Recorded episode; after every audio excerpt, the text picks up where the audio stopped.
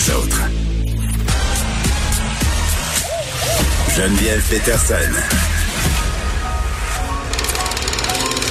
Elle réécrit le scénario de l'actualité tous les jours.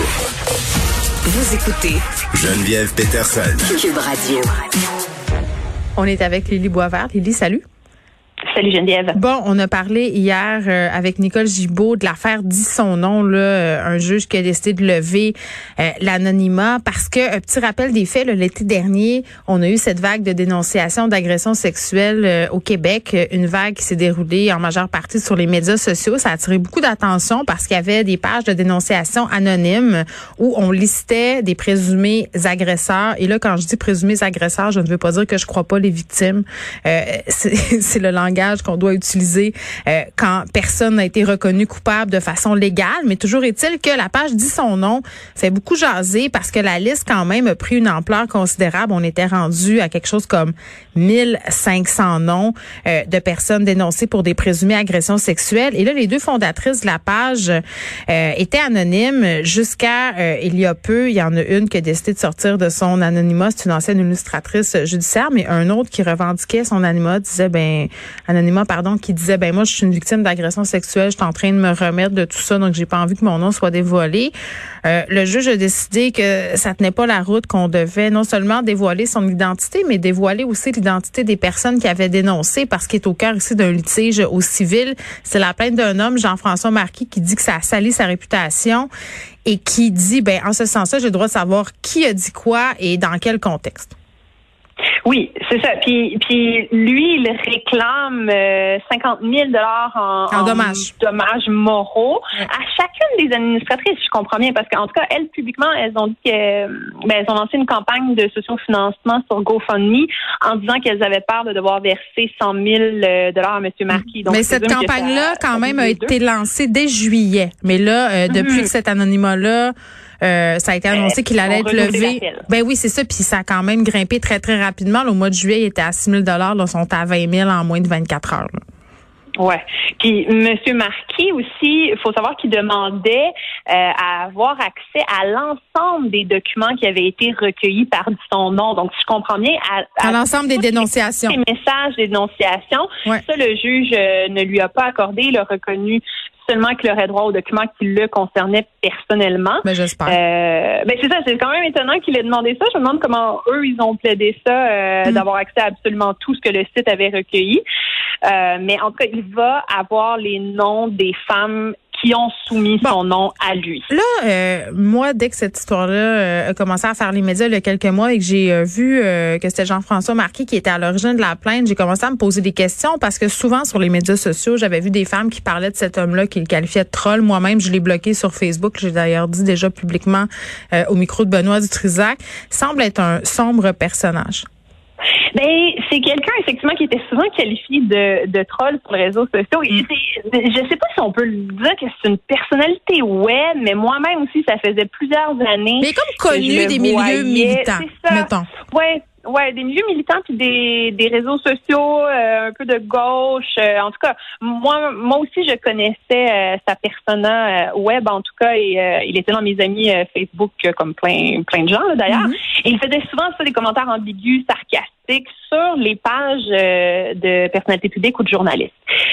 Et, et moi aussi, quand j'ai entendu parler de cette affaire-là, j'ai fait Ah, tiens donc, Jean-François Marquis. Et je trouve ça quand même pas ironique, mais quand même. Ben, moi, je trouve ça ironique. Moi, je trouve ça ben ironique. Oui, on peut, on peut dire que c'est ironique le fait que c'est quelqu'un, oui, qui donnait son vrai nom publiquement, mais qui, qui utilisait tout le temps des avatars. Donc, on n'avait jamais accès à, à, son visage. Et on s'entend qu'il y a différents niveaux euh, d'anonymat qu'on peut avoir sur le web. Bon, il y a des gens comme toi et moi, Geneviève, qui ont des comptes publics, on affiche nos noms qui sont nos, nos vrais noms, des photos qui sont nos vraies photos, donc on n'a aucun anonymat. Il y a des gens qui vont euh, garder leur compte privé pour euh, contrôler vraiment qui a accès à, à leurs photos et à leurs opinions. Ensuite, on tombe justement dans les gens qui sont plus ou moins publics, mais qui utilisent, c'est ça, des avatars ou des faux noms ou qui vont créer carrément une fausse identité euh, utiliser des VPN pour pas être retraçable. Euh, donc, c'est sûr qu'on peut être juste un petit peu anonyme, juste un petit peu contrôler son image et aller dans l'autre extrême complètement et se créer euh, un avatar qui n'a aucun, aucune possibilité de savoir qui parle. Ce qu'on essaie de dire, c'est que l'anonymat, c'est une pratique quand même assez courante sur le web. Mm-hmm. Et là, ces pages-là, dit son nom, c'en est une. Il y en avait d'autres aussi. ont utilisé l'anonymat justement pour pouvoir officier, pour pouvoir, si on veut, faire ce qu'il y avait à faire. Puis on peut bien comprendre là, parce que bon, euh, il y a d'une part la part des représailles, d'autre part celle de vouloir préserver les présumées victimes. Euh, mais l'anonymat dans, dans, tous les cas, que ce soit du côté des gens qui trollent ou des gens qui ont l'impression de faire le bien, ça donne du pouvoir. Ben oui, c'est exactement ça. C'est c'est une manière de d'essayer de rééquilibrer les forces qu'on a l'impression qu'on en manque. Ouais qui est intéressant avec le cas de, de dit son nom, c'est que c'était vraiment cet été la première fois au Québec qu'on changeait un peu le discours au niveau des revendications contre la culture du viol. Qu'est-ce que tu veux dire? Passé, ben, quand il y avait eu agression non dénoncée, puis quand il y avait eu hashtag moi aussi, le slogan le dit, c'est moi aussi, moi aussi, j'ai vécu une agression sexuelle et mm. c'est beaucoup dans le témoignage. Et pour la plupart des cas, euh, les personnes qui parlaient des agressions sexuelles gardaient le nom de l'agresseur anonyme. Elle faisait juste raconter ce qui leur ben, était arrivé. Oui, Lily, puis j'avais vraiment l'impression que ce qui s'est passé cet été... Euh, puis bon, évidemment, ça peut donner lieu à des dérives, mais c'est une espèce de reprise de la parole, donc du pouvoir par des présumées victimes qui se disent puisque le système de justice, j'ai pas envie de me retourner vers ça, ben je vais mettre les autres en garde. Oui, c'est ça, c'est exactement ça. C'est comme une créer une, justice alternative. Puis là, avec du moins son nom, on est vraiment plus glissé du côté de la philosophie de balance ton part en France. Ah oui, c'est vrai ça. Ben oui. C'est ça, le slogan, c'était il faut que tu dises le nom de l'agresseur si tu en es capable parce que justement, il faut que ça sache qu'il est un agresseur, faut qu'on puisse se protéger et se défendre contre ces personnes-là. Donc, du son nom, c'était aussi ça la volonté, euh, je pense qu'il était quand même pas mal affirmé des, fondatrices de dire on, veut que les noms circulent parce que euh, faut que faut que les gens qui vont croiser la route mais de ces personnes-là mises en garde. Tout ça est super noble, mais moi, je peux jamais m'empêcher de penser que, par exemple, vu qu'on qu'on savait pas vraiment c'était quoi, si on veut, ce qui était reproché dans bien des cas, puis aussi, euh, euh, il y avait des hommes qui se retrouvaient sur cette liste-là, euh, qui partageaient un homonyme avec une autre personne. Tu sais, ça pouvait donner lieu à des sérieux à des imbroglios qui pouvaient avoir des répercussions très très graves sur la vie d'une personne. Puis, puis je ne sais pas encore qu'est-ce que j'en pense. J'ai de la misère à dire que, que je compte ça, ce type de liste là parce que je comprends tellement l'utiliser puis le désir puis le pourquoi on en est rendu là. Puis d'un autre côté, je, me dis que ça peut donner lieu justement à des dérapages. Ben c'est ça, puis c'est pour ça aussi qu'à chaque fois qu'il y a eu des dénonciations publiques, il y a tout le temps une flopée d'avocats puis une flopée de chroniqueurs ben, qui les gens qui disent faites pas ça parce qu'il faut protéger. Mais même pour les victimes, tu sais les victimes en ce moment, les présumées victimes là, qui se ramassent devant un tribunal là puis que là leur anonymat va être levé puis vont devoir rester tout ça. tu sais les conséquences sont là pour elles aussi, des conséquences pas le fun ah, oui. Ah oui, c'est sûr, c'est sûr.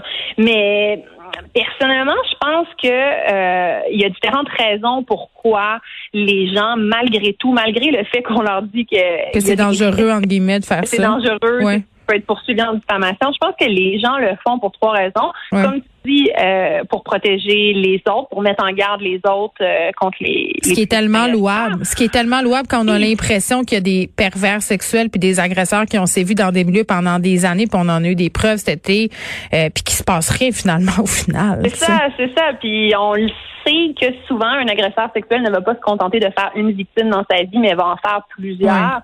Donc, il y a des gens qui dénoncent en se disant, ben là, faut que le, faut que le cycle mm. arrête. pourquoi on continue encore et encore? Parce que là, on voit ça, puis les répercussions, elles sont là, elles sont tangibles. Il y a des poursuites au civil, il y a des sommes quand mm-hmm. même assez considérables qui possiblement devront être payées. Ben oui, puis, puis sérieusement, moi, l'affaire Gilbert Rozon, c'est j'ai bien, bien hâte de voir comment ça va euh, se conclure en cours, parce que là, oui, il y avait Gilbert Rozon et les courageux, Gilbert Rozon et Annick Charret, mais il y a aussi Gilbert Rozon qui poursuit en diffamation pour quand même 450 000 Oui, il poursuit l'animatrice euh, Julie Snyder et Penelope McCoy, oui. Ouais. Donc, euh, ça, j'ai hâte de voir comment la, la Cour va trancher là-dessus. Euh, Julie Snyder a déjà dit qu'elle allait pas se rétracter. Puis mais quoi, j'ai pas lu la, les dernières.